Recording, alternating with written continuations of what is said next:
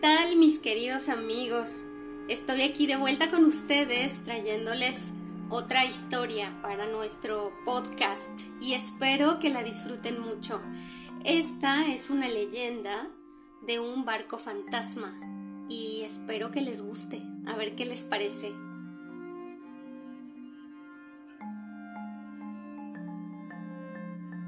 La leyenda del Octavius, el viaje de un barco fantasma.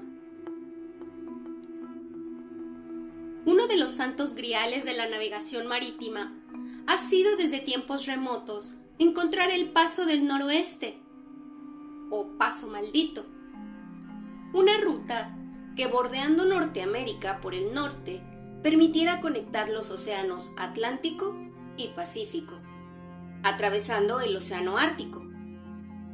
Intentar hallar ese paso suponía una misión muy arriesgada, ya que implicaba la obligación de cruzar el estrecho de Lancaster en verano, cuando las condiciones atmosféricas aún eran favorables, puesto que de lo contrario, quien lo intentase se arriesgaba a quedar varado en el hielo hasta el verano siguiente, tal como le sucedió a las naves Terror y Erebus que en 1845 quedaron atrapadas en el hielo, que fueron localizadas en el año 2016 y muy posiblemente es lo que le sucedió también casi un siglo antes a otra nave, el Octavius. La historia del Octavius empieza el 10 de septiembre de 1761, cuando al parecer el barco partió desde Londres al mando del capitán Hendrik van der Heul, exteniente general del capitán Kidd, con destino a China.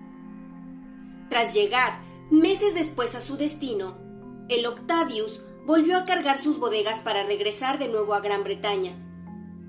Pero, de manera misteriosa, la nave nunca alcanzaría su destino perdiéndose en alta mar en algún momento del año 1762.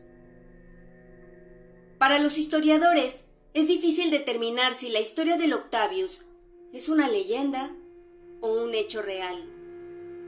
Aunque, verdad o no, esta historia enfatiza el espíritu aventurero humano, su afán por descubrir nuevas rutas marítimas y hacer frente a la siempre poderosa y a menudo hostil naturaleza. La historia se enmarca en pleno siglo XVII, un periodo en el que las empresas navieras competían por encontrar el camino más corto entre el Atlántico y el Pacífico, para, de este modo, mejorar las rutas comerciales entre el viejo continente y la misteriosa Asia. Es 11 de octubre de 1775. El ballenero groenlandés Herald se encontraba faenando en aguas del Atlántico Norte, cuando, de pronto, y en medio de un silencio sepulcral, se escuchó la voz del vigía gritando Barco al frente y al oeste. En efecto, frente al ballenero y a unos 10 kilómetros de distancia, se podían avistar los mástiles de un navío que sobresalían por encima de un iceberg. A medida que el ballenero se iba acercando, los hombres se dieron cuenta de que el barco se escondía detrás del iceberg. Era una goleta de tres mástiles. Algo muy inusual en esas aguas. A través del catalejo, el capitán Alex Warren vio que el velamen se hallaba completamente destrozado. El casco estaba muy deteriorado y en cubierta no había señales de vida. Cubierto de una gruesa capa de hielo, el Octavius brillaba bajo el sol, como si fuera de cristal. Cuando ya estaban muy cerca, la tripulación del Herald llamó a gritos a la tripulación de la goleta pero recibieron el silencio por respuesta. A la tripulación del ballenero se le erizó el vello de terror. Aquello era un mal presagio.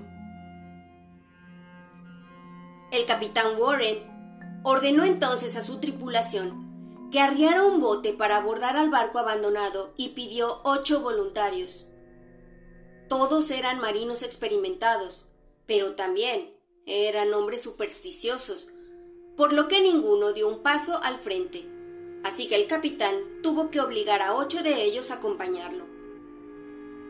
A medida que el bote se iba acercando a la goleta, los tripulantes pudieron ver cómo se llamaba aquel misterioso barco. Octavius, un nombre que nunca habían oído. Al subir a bordo, fueron recibidos tan solo por el crepitar de la madera, el silbido del viento, el movimiento de las velas deshilachadas llenas de escarcha y la rueda del timón, que chirriaba al moverse de un lado al otro. No había nadie en la cubierta. El barco parecía abandonado, así que, sacando fuerzas de flaqueza, decidieron entrar en el interior. Abriéndose paso, a través de la cubierta tapizada de hielo, los hombres bajaron a los camarotes donde hicieron un macabro descubrimiento. Tumbados en sus literas y cubiertos por capas de mantas, había 28 marineros congelados. El frío los había mantenido en un perfecto estado de conservación, como si la muerte los hubiera sorprendido mientras dormían. Cuando entraron en la cabina del capitán, vieron que éste estaba sentado en una silla frente a su escritorio, muerto, con una pluma en la mano, como si estuviera haciendo sus últimas anotaciones en el cuaderno de bitácora. En la misma cabina había tres cuerpos más. Una mujer acostada en una camilla, descansando su cabeza sobre el brazo y con los ojos completamente abiertos un niño pequeño, abrazado a un muñeco de trapo, y un hombre con un pedernal y una barra de metal que al parecer intentaba encender un fuego que nunca prendió. Los marineros del ballenero ya tenían suficiente y urgieron a su capitán a abandonar cuanto antes el Octavius. Pero éste, incapaz de dejar la goleta sin una explicación sobre lo que allí había ocurrido, decidió bajar a la bodega, donde descubrió que no había ni un gramo de comida. Sorprendido, volvió a la cabina del capitán y ordenó a uno de sus hombres que cogiese el cuaderno de bitácora. A bordo del bote, mientras regresaban a su barco, Warren se quedó mirando al Octavius mientras se alejaba en el horizonte para siempre. De nuevo, en el Herald, el capitán Warren se dio cuenta de que faltaban todas las páginas del diario de a bordo del Octavius, a excepción de la primera y la última.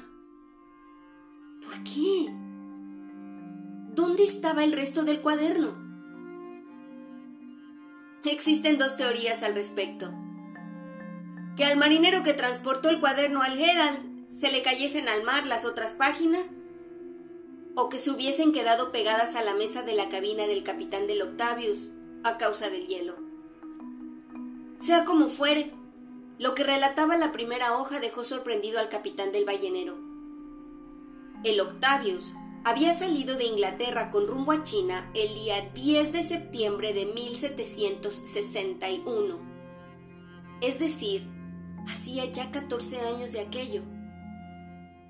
La última hoja del cuaderno llevaba fecha del 11 de noviembre de 1762 y decía lo siguiente. Hasta ahora llevamos atrapados en el hielo 17 días. Nuestra posición aproximada es longitud 160 o latitud 75 n.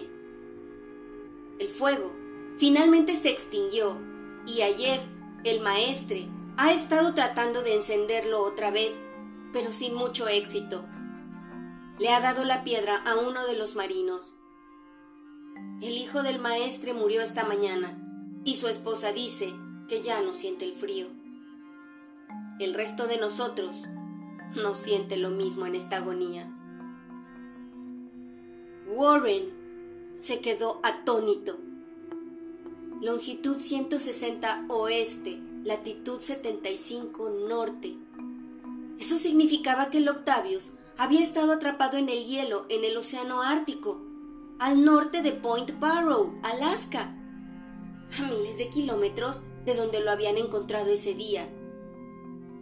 Lo que el Octavius había hecho era cruzar el legendario Paso del Noroeste, al parecer de un modo póstumo. Aparentemente, el capitán del Octavius había decidido encontrar el paso en lugar de volver a casa alrededor de Sudamérica. Desgraciadamente, y como muchos otros antes que él, lo único que encontró fue la muerte. A pesar de ello, el Octavius, al parecer, había logrado su objetivo. Todo el tiempo que había permanecido a la deriva, se había ido deslizando lentamente hacia el este, aguantando la furia de los elementos, hasta que finalmente llegó al Atlántico Norte. No sería hasta 1906, 136 años más tarde, cuando otro barco, el Joa, al mando del explorador noruego Roald Amundsen, lograría cruzar el mítico paso del noroeste. En cuanto al Octavius, al día de hoy, nadie ha podido verificar o desmentir si esta historia es cierta, o si se trata tan solo de una leyenda, una más de las muchas que existen sobre buques fantasmas, contada por los experimentados marinos, para amenizar las interminables noches durante sus largas travesías. Y eso es todo por hoy. Con esta pequeña leyenda me despido y les deseo un excelente día. Muchas gracias por leer conmigo. Hasta luego.